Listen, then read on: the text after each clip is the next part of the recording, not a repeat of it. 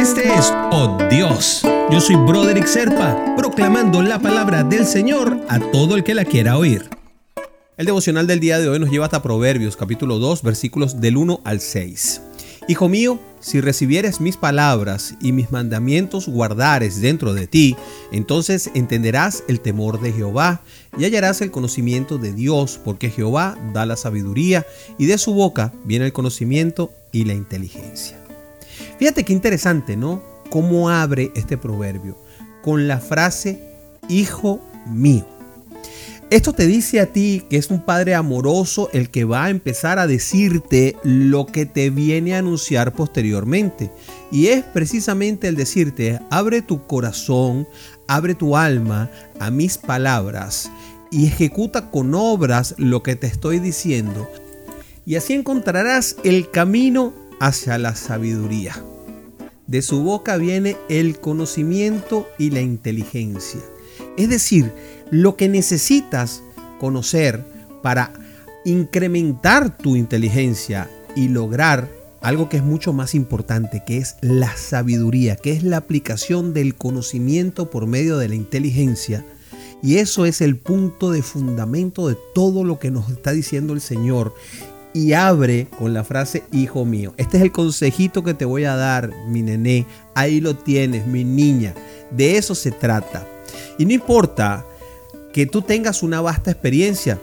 Pedro tenía una amplísima experiencia como pescador, pero regresó de una noche de trabajo sin nada que mostrar por todo el trabajo que había hecho durante todo el día, porque el pescador puede pasar todo el día haciendo un trabajo enorme y cuando regresa regresa sin un pez.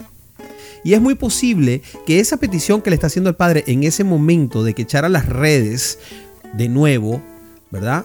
Un hombre que nunca había pescado como Jesús, era carpintero, y le dice, bueno, Pedro, pero ven acá, echa, las redes otra vez allí, ¿no? Y entonces Pedro dice, bueno, pero, o sea, nosotros somos los que sabemos, los que tenemos la experiencia, pero de todas formas, aún siendo así, Pedro obedeció a Jesús y precisamente allí fue donde tuvo muchísimos, pero muchísimos peces. Allí fue donde tuvo la recompensa a la obediencia sin preguntar. La Biblia demuestra entonces que los planes divinos a menudo desafían la lógica humana.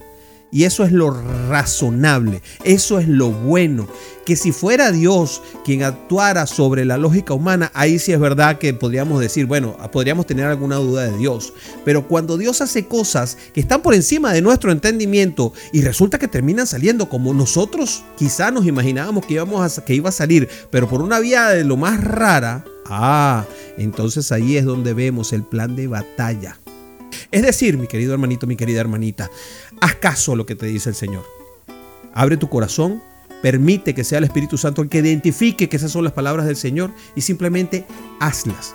Te vas a dar cuenta que siendo obediente vas a obtener unos frutos inmejorables. Todos los frutos que promete el Señor están en la obediencia. Parten por ahí para que tomes nota. Oramos.